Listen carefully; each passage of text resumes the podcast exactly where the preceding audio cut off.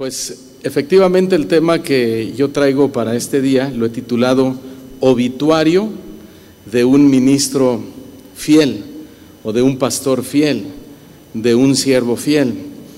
Antes de eh, definir lo que es un obituario, quiero que me acompañen a Génesis capítulo 25, versículos del 5 al 11.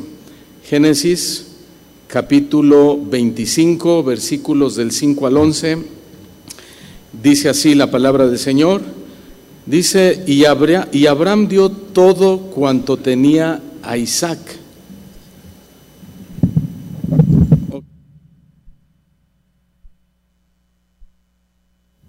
Ok, gracias. Volvemos a leer. Dice, y Abraham dio todo cuanto tenía a Isaac, pero a los hijos de sus concubinas dio Abraham dones o regalos los envió lejos de su casa, perdón, de Isaac su hijo, mientras él vivía hacia el oriente, a la tierra occidental. Y estos fueron los días que vivió Abraham. ¿Cuántos años? 175 años.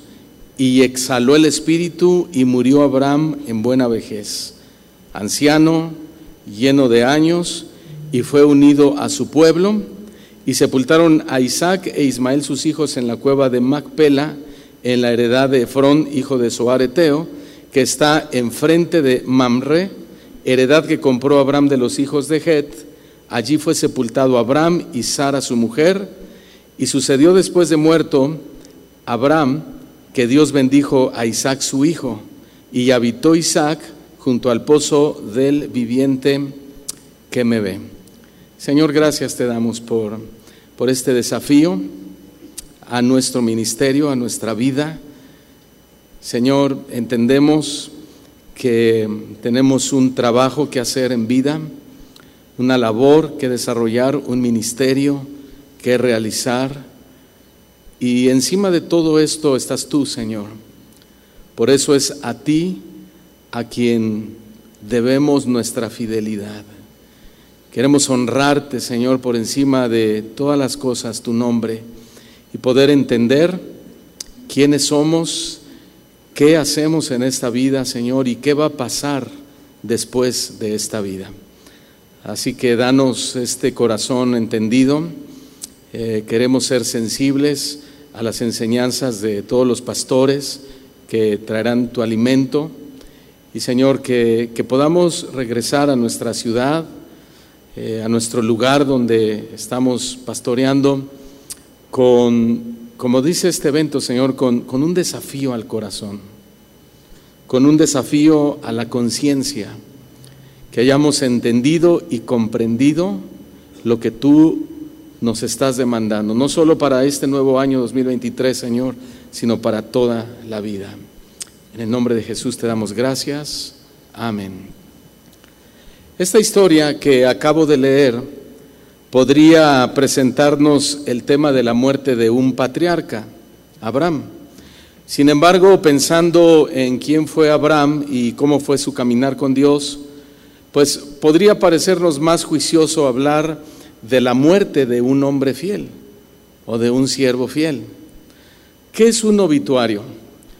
Yo creo que muchos de ustedes lo saben, pero Vamos a, definir lo que significa la palabra obituario. Obituario es una nota con información biográfica de una personalidad que contiene los datos sobre su deceso, sobre su muerte.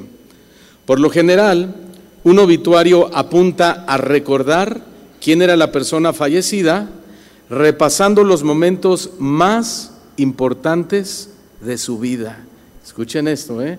es un repaso, repito, de quién era la persona fallecida, repasando los momentos más importantes de la vida de esa persona. El obituario intenta dar un recuento del contexto, la trascendencia pública y el significado de la vida del recién fallecido. Los obituarios siempre son póstumos, es decir, se publican una vez que el protagonista ha muerto, nunca antes. Hacer un obituario cuando la persona no ha muerto es un error. ya que la historia de esa persona puede cambiar de un momento a otro y lo que se había dicho de esa persona ya no es. Ahora, con esto quiero llevarles en su mente al pensamiento y a la realidad de que tú y yo un día moriremos. Un día moriremos. ¿Sabías eso, verdad? La intriga de esta pregunta es ¿de qué manera moriremos?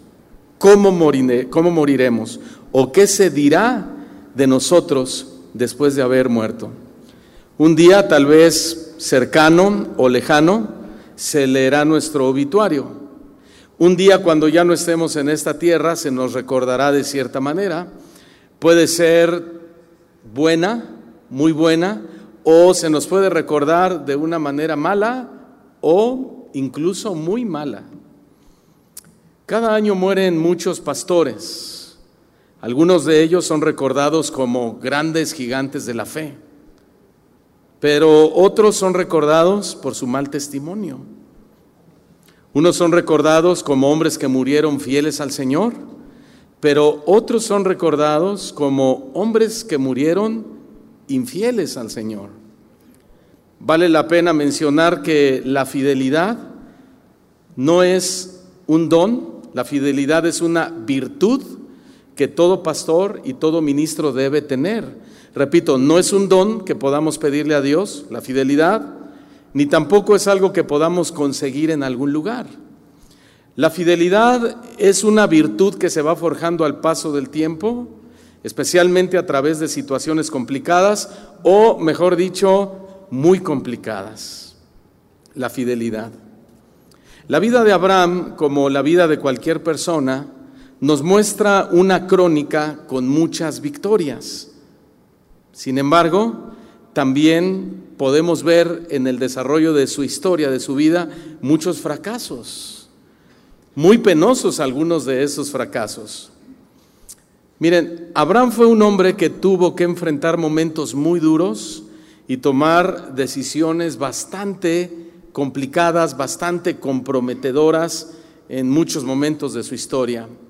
La pregunta al, ver todo esto en él es por qué Abraham estuvo dispuesto a tomar esas decisiones, porque Abraham estuvo dispuesto a aceptar el desafío que Dios le presentó y creo que sin buscar tantas respuestas, pues la única razón es porque Dios se lo pidió.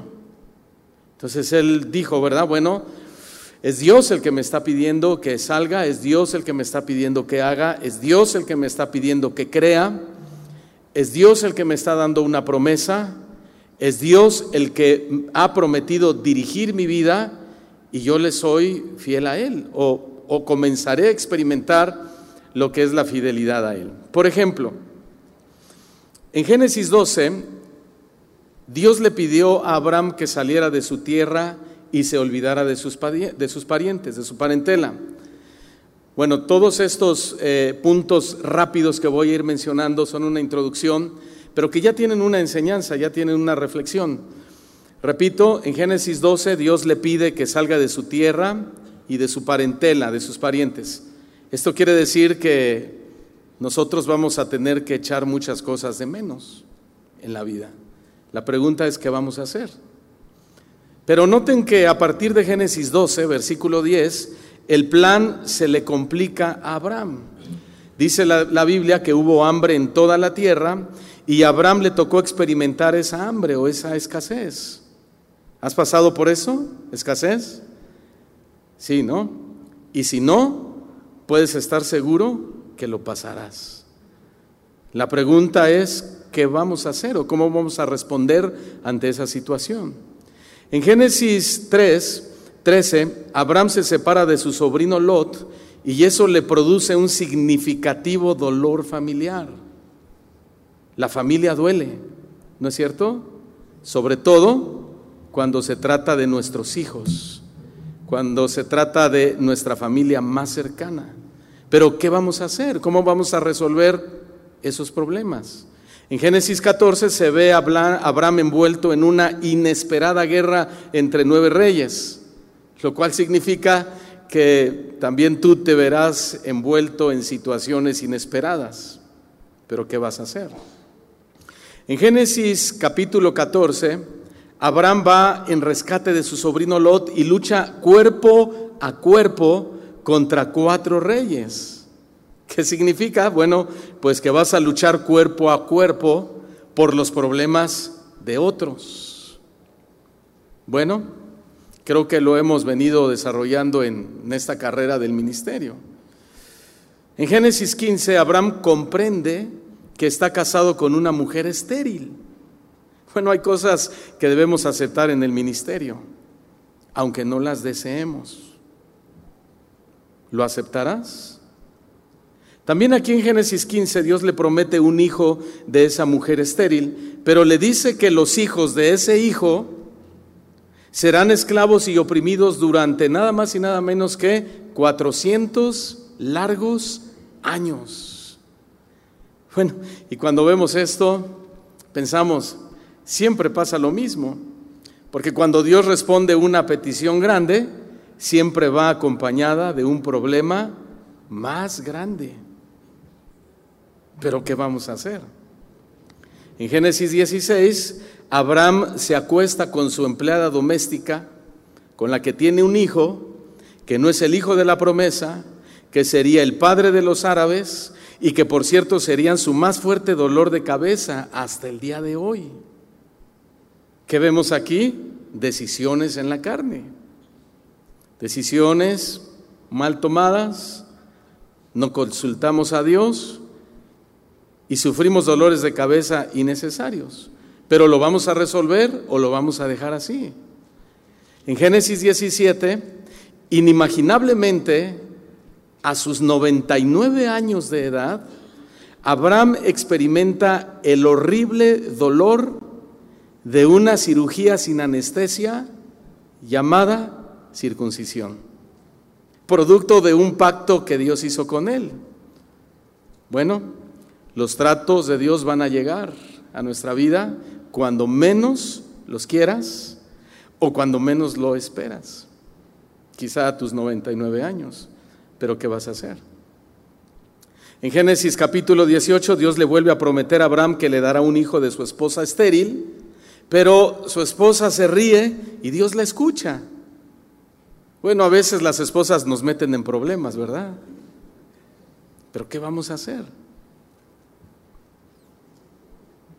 En Génesis 19, Abraham intenta persuadir a Dios para que no destruya a Sodoma y Gomorra, pero Dios no acepta su petición, lo cual significa que Dios no siempre responderá tus deseos.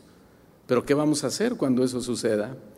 En Génesis capítulo 20, Dios deja estériles a todas las mujeres de la casa de, Abimelech por culpa de Abraham. ¿Qué pasó?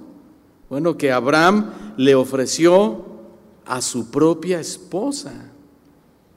Vaya decisión. Esto quiere decir que a veces tienes la culpa de que a otros les vaya mal, incluso a tu iglesia. Pero ¿qué vas a hacer?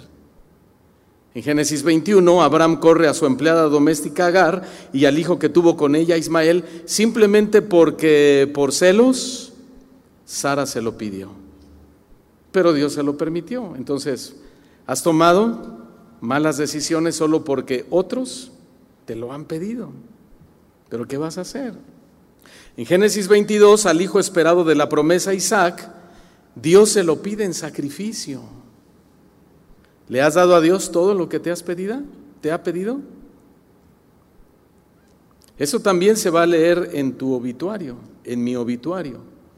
En Génesis 23, el amor de su vida y su compañera de mil batallas, Sara, muere.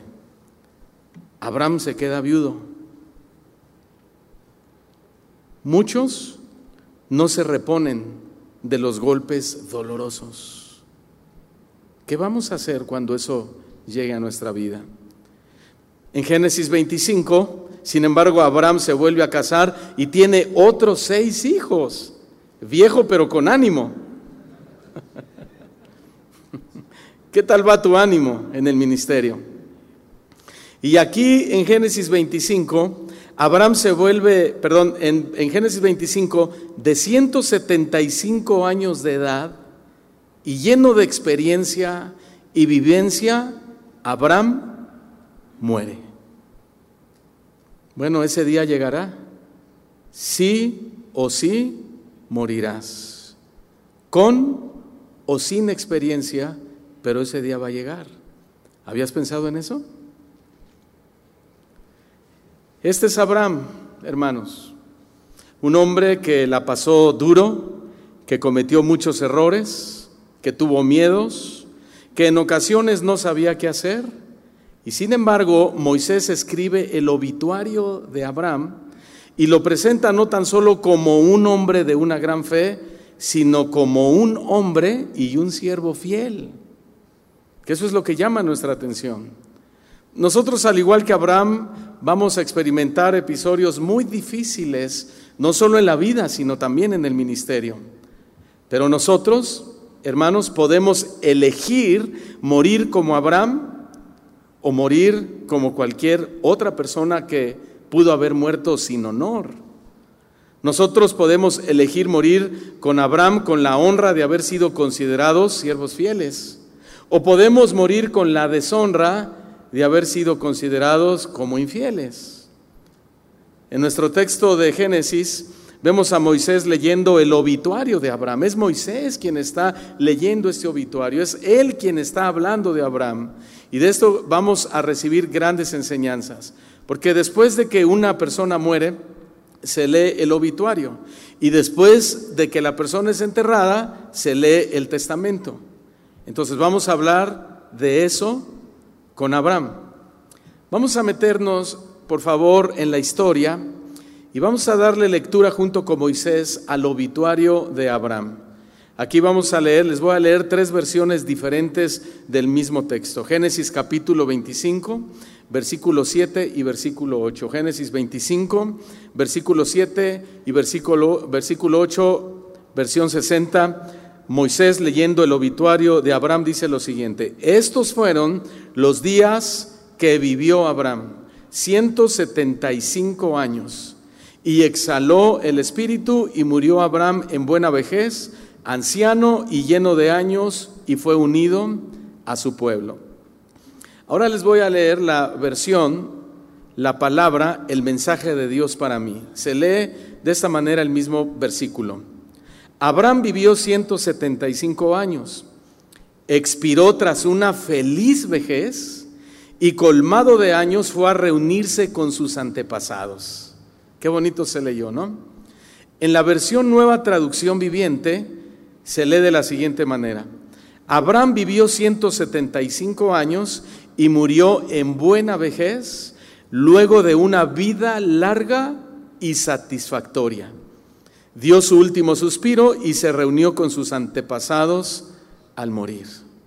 Bueno, la primera mención que hace Moisés en el obituario de Abraham es que murió en buena vejez, como el Señor se lo había prometido desde Génesis capítulo 15, versículo 15. Ahora, Abraham había servido al Señor durante un siglo. Noten eso. Cuando Dios lo llama, él tiene 75 años, cuando muere, ya tiene 175 años. Un siglo entero Abraham sirviendo al Señor. Eso es fidelidad, ¿verdad? Hoy, pues es imposible que sirvamos 100 años continuos, pero estos 100 años nos recuerdan que cada año que sumemos es un año, hermanos, que podemos ser fieles a Dios. Es un año que Dios ha prometido y nos ha garantizado su gracia para respaldarnos, para usarnos, para ungirnos, para capacitarnos, habilitarnos, fortalecernos, etcétera, etcétera, etcétera, para que seamos fieles a Dios, sin importar la edad, sin importar las condiciones, sin importar nuestro entorno. Sí se puede. ¿Cuántos dicen sí se puede? Cien años continuos Abraham sirviendo al Señor. De hecho, en la numerología bíblica, uno de los muchos significados que tiene el número 100 es que es un número que habla de ofrenda al Señor. Esto es bien interesante. Por ejemplo, en Crónicas, Salomón ofrendó 100 tazones de oro para el templo. Ahí en Crónicas, la asamblea ofrendó 100 carneros en holocausto al Señor. En Esdras, los jefes de las casas paternas ofrendaron 100 túnicas sacerdotales. Y también en el libro de Esdras, el pueblo ofrendó 100 becerros como ofrenda dedicada al Señor. El número 100 entonces habla de ofrenda. ¿Qué quiere decir entonces? Que Abraham ofrendó su vida entera a Dios y fue fiel hasta el final. Moisés está leyendo el obituario de Abraham y nos cuenta que le ofrendó 100 años de su vida a Dios en completa fidelidad. 100 años completos de principio y fin, de completa fidelidad a Dios, Abraham se lo ofrendó. Y sabes una cosa, un día también se leerá nuestro obituario. Un día también la gente escuchará lo que alguien lea de nosotros y en ese obituario se sabrá si realmente le ofrendamos a Dios nuestra vida o no. Esa es la realidad a la que nuestro testimonio se va a enfrentar.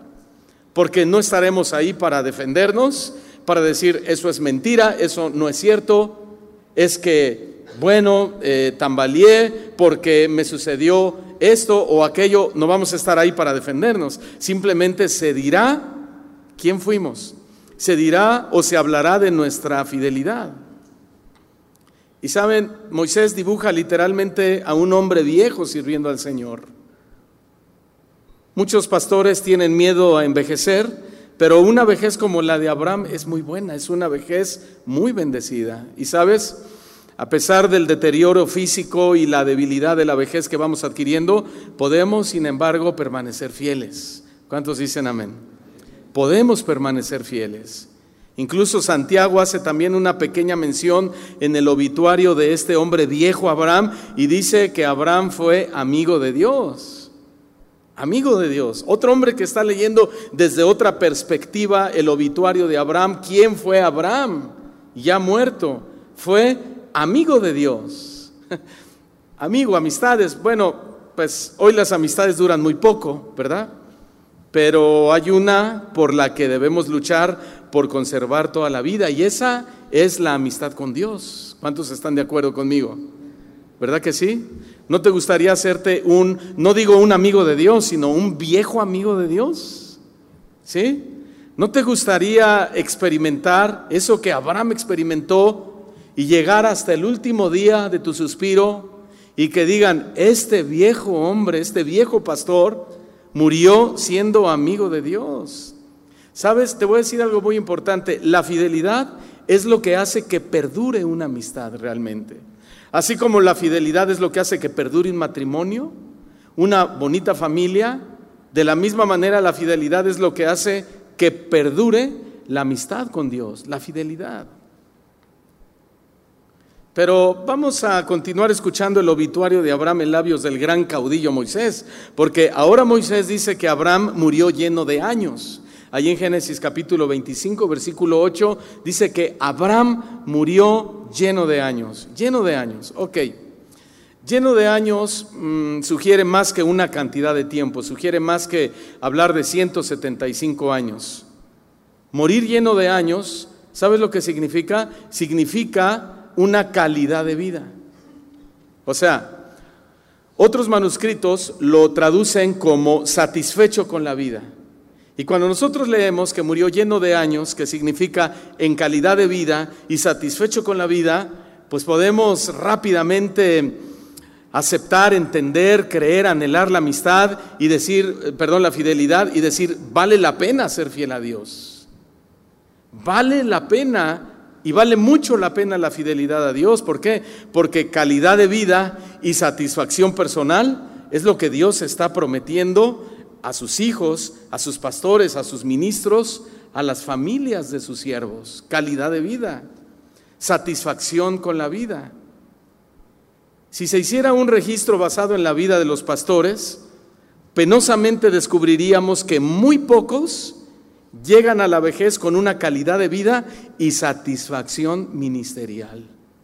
Muy pocos, porque cuando miran hacia atrás, lo hacen con pesar, cuando miran hacia adelante lo hacen con miedo y cuando miran a su alrededor es con queja. Entonces no siempre los pastores se sienten orgullosos de sí mismos o de lo que han logrado en Dios o con la gracia de Dios. Con Abraham fue lo contrario. Abraham fue floreciente hasta el final de su vida. Abraham cumplió la imagen victoriosa de la vejez que presenta el Salmo 92, versículos del 12 al 15, que se los voy a leer. Dice así, Salmo 92, 12 al 15, el justo florecerá. Y esta palabra justo también habla de una persona fiel. Y está diciendo el salmista que el fiel, el justo, va a florecer como la palmera. El fiel crecerá como cedro en el Líbano. El fiel estará plantado en la casa de Jehová en los atrios de nuestro Dios, florecerá. Versículo 16, 14. El fiel aún en la vejez fructificará. El fiel estará vigoroso y verde para anunciar que Jehová mi fortaleza es recto y que en él no hay injusticia. Esto es lo que le está pasando a un hombre fiel, es lo que le está pasando a Abraham. Es lo que Moisés está diciendo en su obituario, quién fue Abraham. Y está describiendo claramente a Abraham, un hombre fiel. Hermanos, florecer, crecer, plantado, fuerza, fructificar, vigor y, vida, eso sí es calidad de vida. Eso es calidad de vida, pero eso tiene una sola explicación. Eso no llega solo, eso no llega porque hagas gym, eso no llega porque tomes muchas vitaminas. La explicación bíblica es fidelidad. Esa es la explicación, fidelidad, fidelidad a Dios.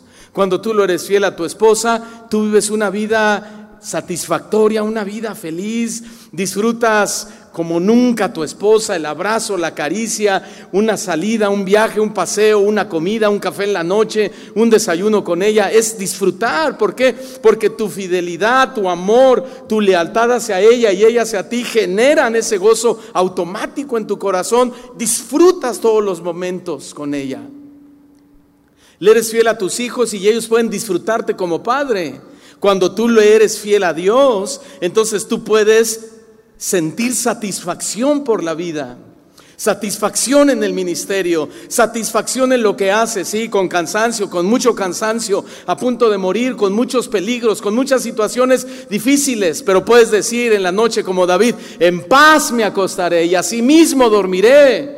Porque solo tú, Señor, me haces vivir confiado. Estoy satisfecho con lo que estoy haciendo para ti, porque te estoy siendo fiel. Estoy luchando por esa fidelidad. Entonces la fidelidad promete una calidad de vida increíble. Florecer habla de un buen desarrollo, habla de sanidad espiritual. Crecer habla de aumentar. Abraham aumentó en todo. Plantado habla de tener raíces, convicciones firmes. Abraham un hombre de convicciones firmes, un hombre serio, un hombre inamovible en ese sentido. Fructificar habla de producir, ¿Qué estamos produciendo? ¿Qué le estamos dejando a nuestros hijos? ¿Qué le estamos dejando a nuestras generaciones? Vigoroso habla de gran fecundidad. Y esto a mí me habla del discipulado que le estamos dejando nosotros, no solo a nuestros contemporáneos, sino a las próximas generaciones, a los jóvenes de tu iglesia, a las señoritas, a los adolescentes, a tus propios hijos. Y cuando dice el texto que verde, esta, esta, este, este verde habla de salud y habla de dos clases de salud, salud espiritual y salud física. Entonces son seis cosas que testifican a favor o en contra de la fidelidad o la infidelidad de un pastor. ¿Sabes qué quiere decir esto? Esto quiere decir que cuando llegue el momento en que tengamos que morir, pues la muerte no debe ser una amenaza para el pastor que ha sido fiel. No debe ser una amenaza para el pastor que ha sido fiel. Al contrario, la vejez debe ser una época de calidad de vida. La vejez debe ser una época de compartir nuestras experiencias a nuestros hijos, a nuestra próxima generación. La vejez debe ser una época donde enseñamos con, con nuestro rostro, con nuestras arrugas, por supuesto, con las cicatrices que hemos adquirido al pasar del tiempo, los años, las decepciones, las traiciones, los vituperios, la persecución y todas estas cosas que persiguen a un hombre fiel, pero que podemos enseñársela a nuestras propias generaciones. Podemos morir, ¿verdad? Y decirle al Señor, Señor, gracias porque ha valido la pena todo esto que he experimentado. Aún esa crisis existencial que algunos hombres de Dios llegan a padecer por alguna situación.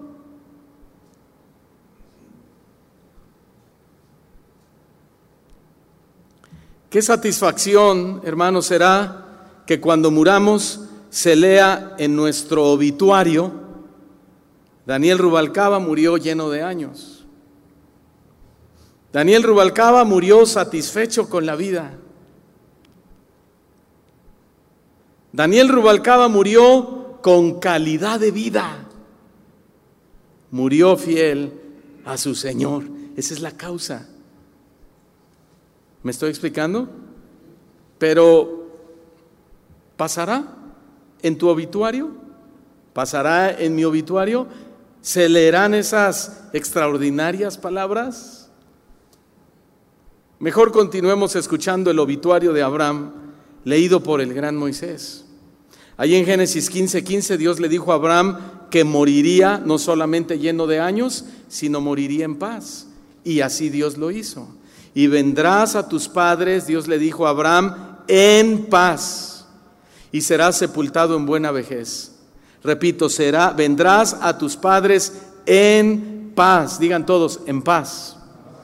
Entonces ya tiene sentido, en paz descanse, ¿no? Y será sepultado en buena vejez.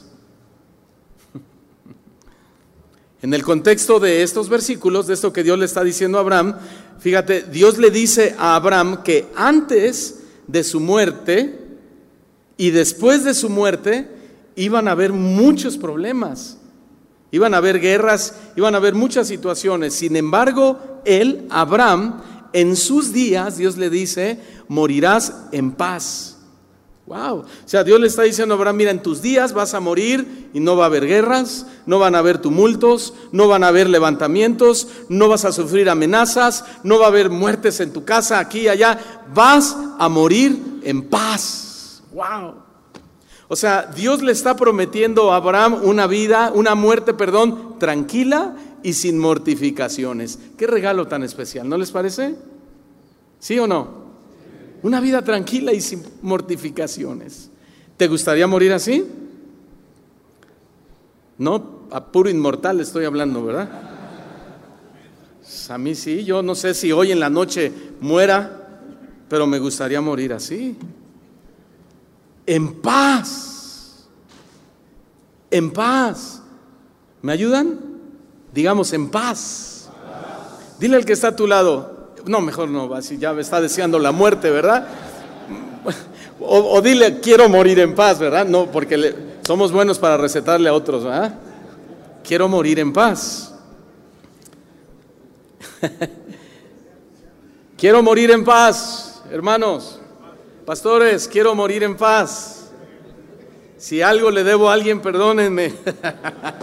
quiero morir en paz. Sin embargo, sin embargo, pobre Judas no murió en paz.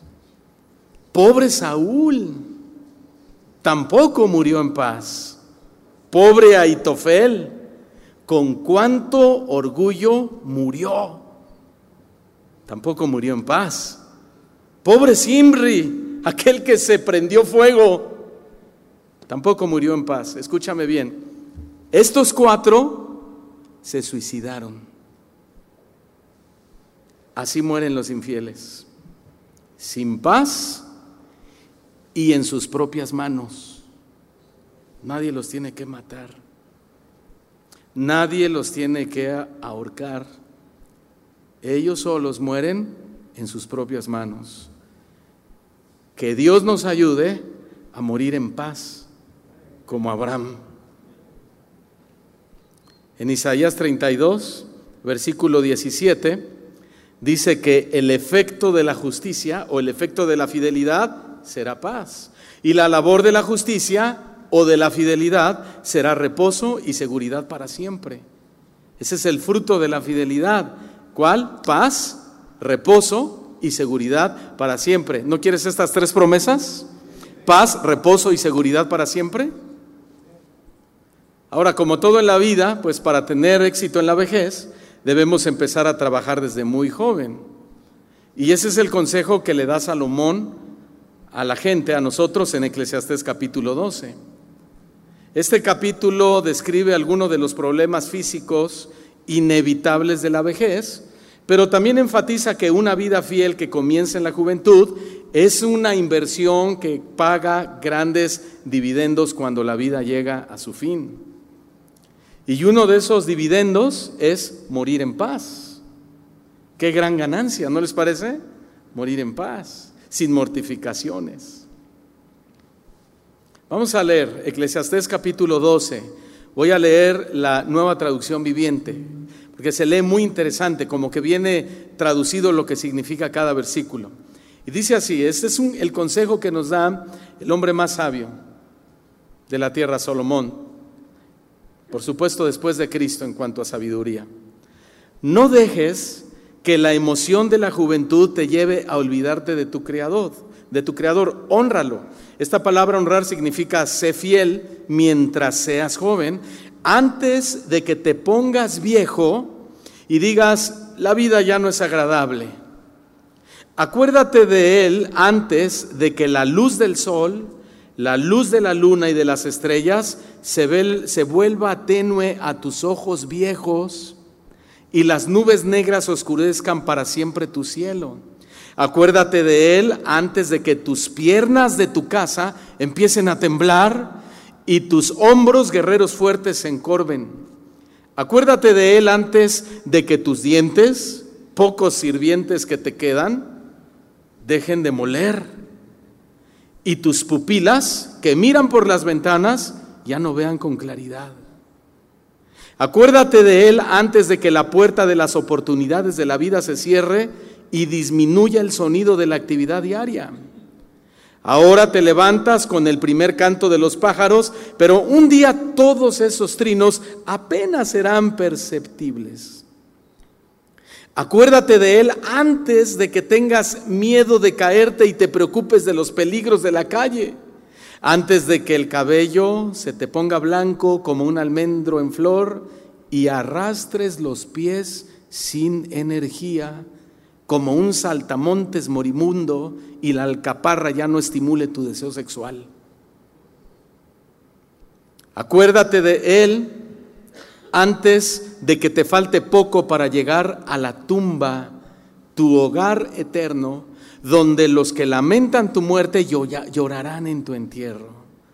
Dice, sí, acuérdate de tu Creador ahora que eres joven, antes de que se rompa el cordón de plata de la vida y se quiebre la vasija de oro. Habla de la muerte del hombre ahí. No esperes hasta que la jarra de agua se haga pedazos contra la fuente y la polea se rompa en el pozo, pues ese día el polvo volverá a la tierra y el espíritu regresará a Dios que fue quien lo dio. Nada tiene sentido, dice el maestro, ningún sentido en absoluto. Ten en cuenta lo siguiente, el maestro fue considerado sabio y le enseñó a la gente todo lo que sabía. Escuchó con atención muchos proverbios, los estudió y los clasificó. El maestro se esmeró por encontrar las palabras correctas para expresar las verdades con claridad. Las palabras de los sabios son como el aguijón para el ganado, dolorosas pero necesarias. El conjunto de sus dichos es como la vara con clavos que usa el pastor para guiar a sus ovejas. Pero ahora, hijo mío, Déjame darte un consejo más. Ten cuidado porque escribir libros es algo que nunca termina y estudiar mucho te agota. Aquí culmina el relato, dice él mismo. Mi conclusión final es la siguiente. Teme a Dios y guarda sus mandamientos, porque ese es el deber que tenemos todos. Dios nos juzgará por cada cosa que hagamos, incluso lo que hayamos hecho en secreto, sea bueno o sea malo. ¡Wow! ¡Qué versículos! Salomón, el hombre más sabio que jamás haya existido, repito, después de Cristo, nos aconseja, teme a Dios y obedece sus mandamientos. Sé fiel a Dios y obedece sus mandamientos. ¿Por qué? Porque eso es el todo del hombre. Eso es el todo del pastor. Debe ser su mayor deseo, su mayor concentración. Eso es lo que persigue en primer lugar un pastor, un ministro, la fidelidad, la fidelidad, la fidelidad, la fidelidad al que lo llamó. Antes de cualquier perseguir cualquier otro entre comillas éxito eclesial, ministerial, personal, lo que tú quieras, hay que perseguir la fidelidad. Ese es el todo del hombre, dice el hombre más sabio que ha existido en toda la tierra. Vanidad de vanidades, todo, absolutamente todo lo demás es vanidad. Cuando un hombre no está enfocado en que lo primero que debe perseguir es la fidelidad a Dios, al que, al que lo llamó.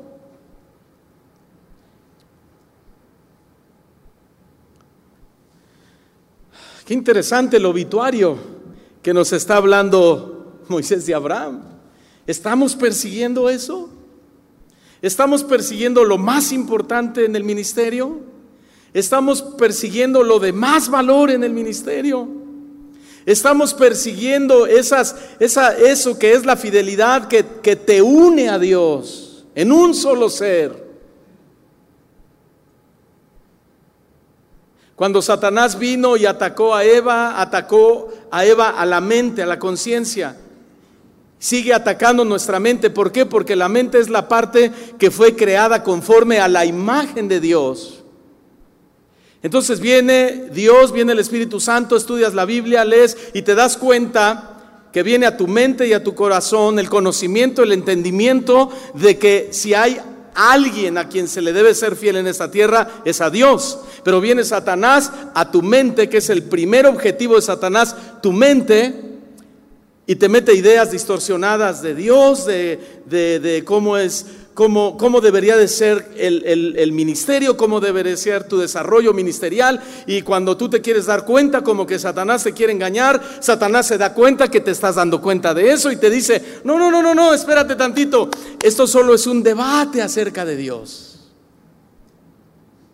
No te estoy diciendo que Dios sea tan malo, simplemente yo te aconsejo que, que repienses lo que Dios te dijo, Eva. Yo te aconsejo que repienses, nos dice Satanás a nuestra mente, ¿verdad? Esto del ministerio, esto de la, de la fidelidad, sí, o sea, eh, yo estoy de acuerdo, hay que ser fiel a Dios, pero, pero Dios, eh, el problema no es Dios, el problema eres tú, nos dice Satanás. Dios no creo que sea tan religioso, Dios no creo que sea tan legalista, Dios no creo que sea tan cerrado, el cerrado eres tú. Es que tú estás manejando la fidelidad de una forma que, que no te das un poquito de libertad. Estás manejando la fidelidad a Dios que no te permites un poquito de complacencia. Deberías relajarte un poco y entender que Dios es amor. Y entonces rompemos nuestra fidelidad con Dios. Y esa vida que Dios nos había prometido, esa calidad de vida que Dios quería que tuviésemos hasta el final de nuestros días, hasta la vejez, se desvanece como la neblina. Simplemente no existe y morimos mal.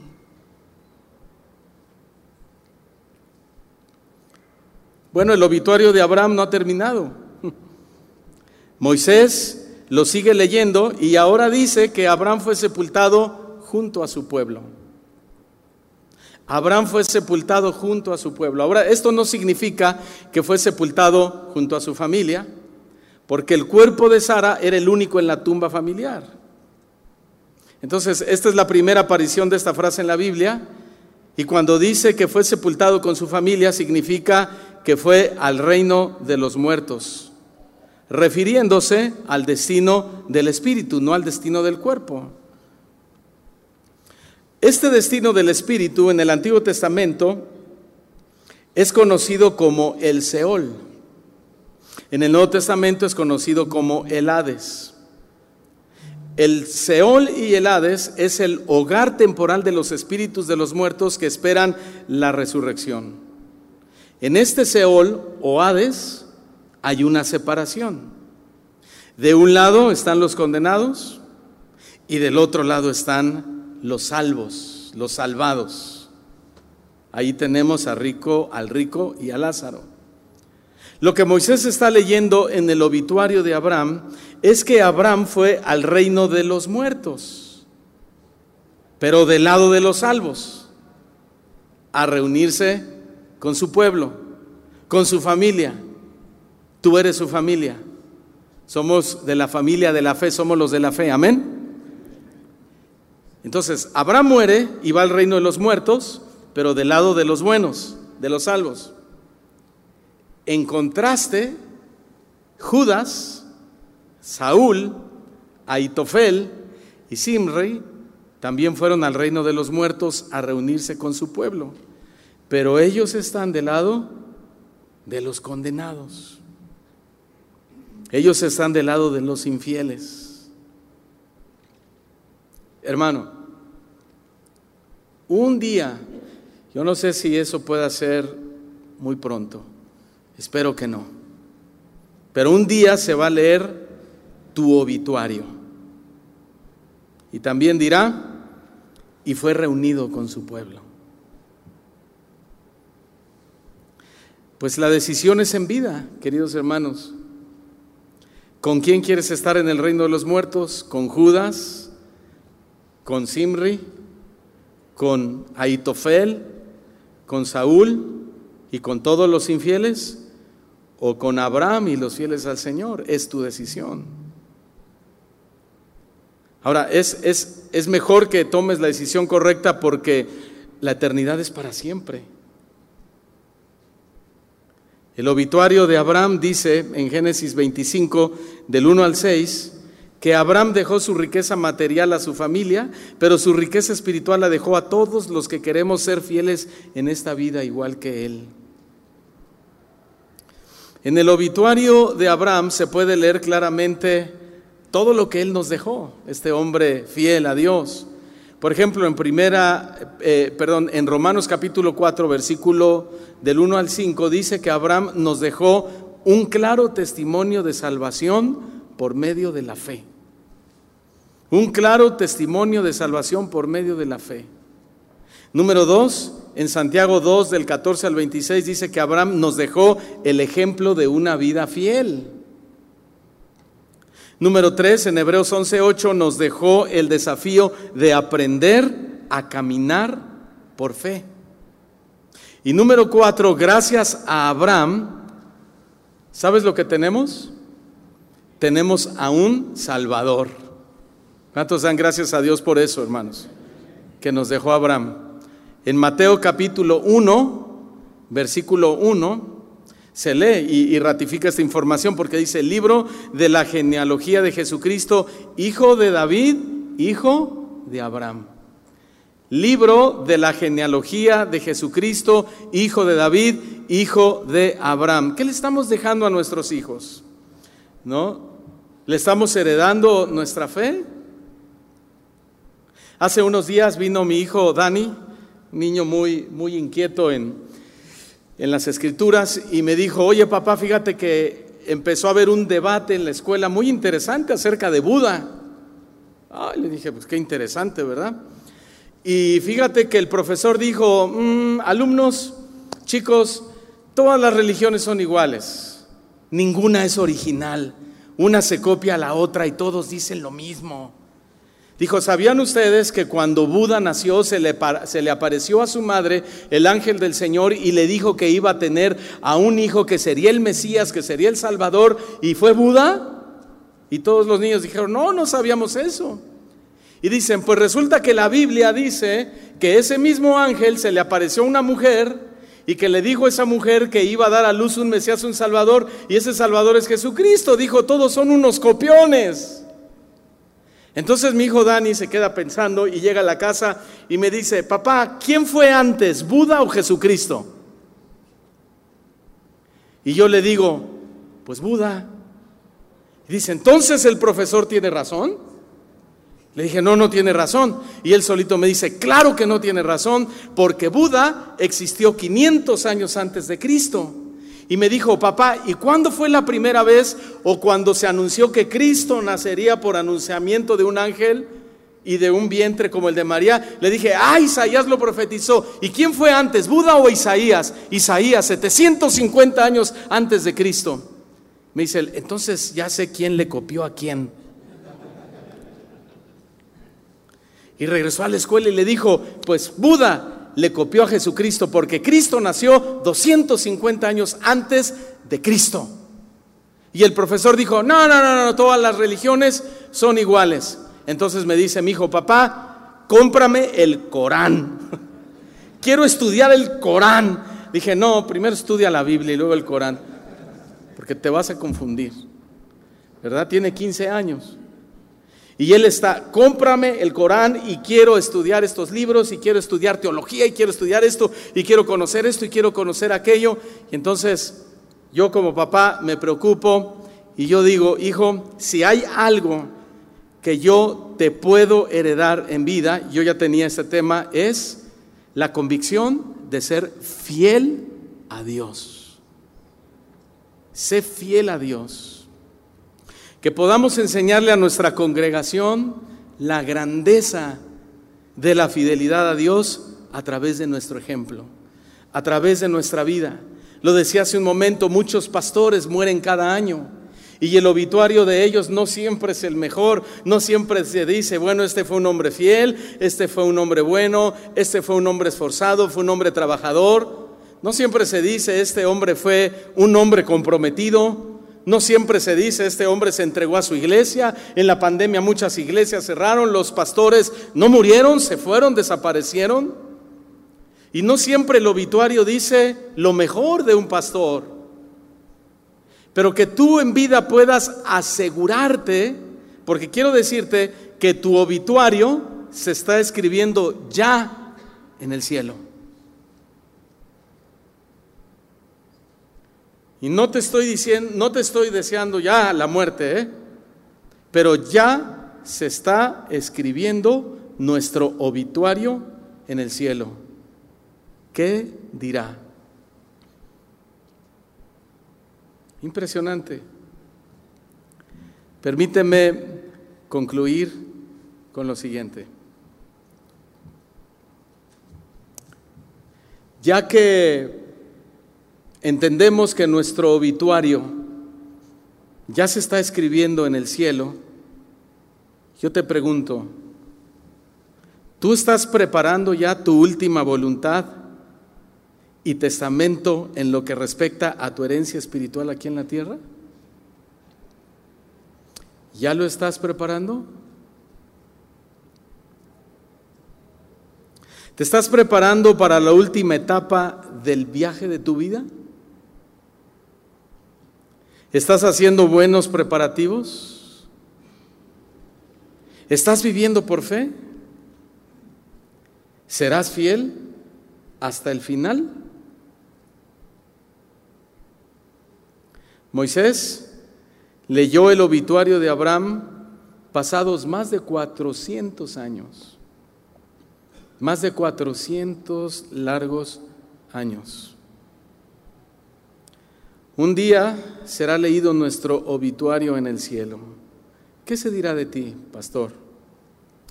¿Qué se dirá de mí? Como lo acabamos de cantar,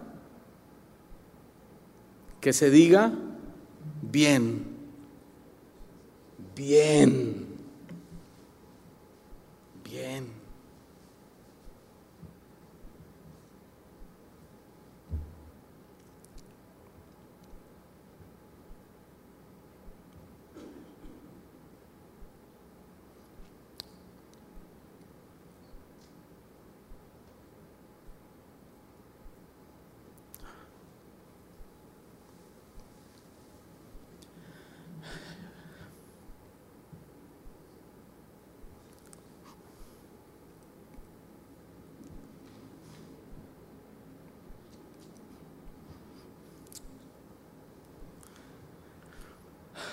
Buen siervo y fiel. En lo poco fuiste fiel. En lo mucho te pondré. Entra. Entra. Entra al gozo de tu Señor. Le puedes dar un aplauso fuerte al Señor.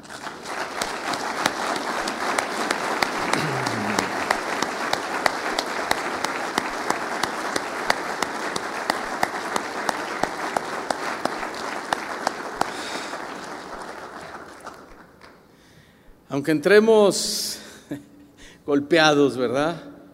Con las piernas rotas, con las cicatrices a flor de piel, quizá la columna rota, ¿no? Pero que nos diga el Señor, entra, entra, bien, buen siervo y fiel. Veremos a Esteban, un hombre fiel hasta el final. La gente vio su rostro como de un ángel. Veremos a un José, un hombre que fue fiel cuando pudo ser infiel, cuando nadie lo veía, cuando nadie estaba ahí para sorprenderlo. Él decidió ser fiel a Dios. Él dijo, yo no puedo, mi amo me ha dado todo esto, yo soy el encargado, soy el administrador, pero no puedo defraudar a Dios. Bien, buen siervo y fiel, entra al gozo de tu Señor. Querido Dios, gracias te damos en ese momento por darnos esta palabra que nos desafía, que desafía nuestra condición humana, nuestra condición espiritual, que desafía quiénes somos quiénes hemos sido y quiénes queremos ser en los próximos años de nuestra vida. Querido Señor, gracias porque nos permites recomponernos si hemos sido infieles, si estamos haciendo algo infiel a ti. Porque todas estas advertencias que tú hoy nos das a través de tu palabra son, son pistas, Señor. Son pistas como cuando, cuando estaban ahí tus discípulos, tus apóstoles, y tú dijiste, uno de vosotros me va a entregar. Tú no querías, Señor, tú nunca quisiste que Judas se perdiera. Y tú estabas dándole una pista a Judas para que él se diera cuenta que Jesús conocía todo. Y los discípulos comenzaron cada uno a cuestionarse a sí mismos y a decir, ¿seré yo? ¿Seré yo? ¿Seré yo? ¿Seré yo? Y cuando llega Judas, Señor, y te dice, ¿seré yo? Tú le dices, tú lo has dicho, Judas. Sin embargo, Señor, esa fue otra pista que tú le estabas dando a Judas, haciéndole entender que él entendiera que él lo sabía todo, que Jesús conocía todo el interior del hombre. Pero Judas no entendió la advertencia, no vio la pista.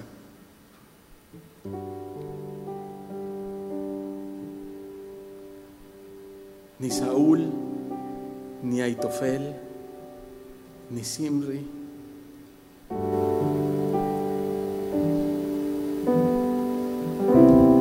Y hoy estamos aquí, Señor, este grupo de hombres débiles, que flaqueamos continuamente, que nos desanimamos, que muchas veces, Señor, desfallecemos.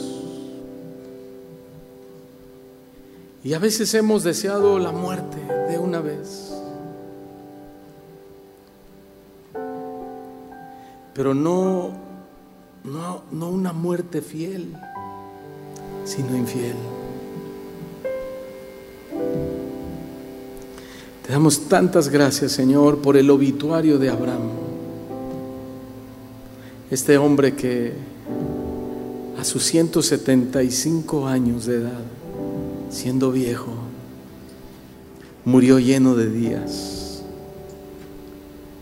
Pudo, Señor, experimentar la satisfacción en vida de la vida. Pudo este hombre tener calidad de vida durante 100 años. Hoy muchos pastores mueren, Señor, sin calidad de vida. Se mueren quejándose, se mueren enojados, resentidos, con envidia en sus corazones, con celo, con división. Qué tortura morir así, Señor. Yo te pido, Señor, en el nombre de Jesús, que nos des el regalo de morir en paz, en paz, con los hombres, pero sobre todo contigo, Señor. Gracias, Señor. Gracias, Señor. Ahí en tu lugar, en tu propia mente, haz conciencia de esto. Se está escribiendo tu obituario. Dile al Señor ahí con tus propias palabras, ¿qué quieres que diga tu obituario?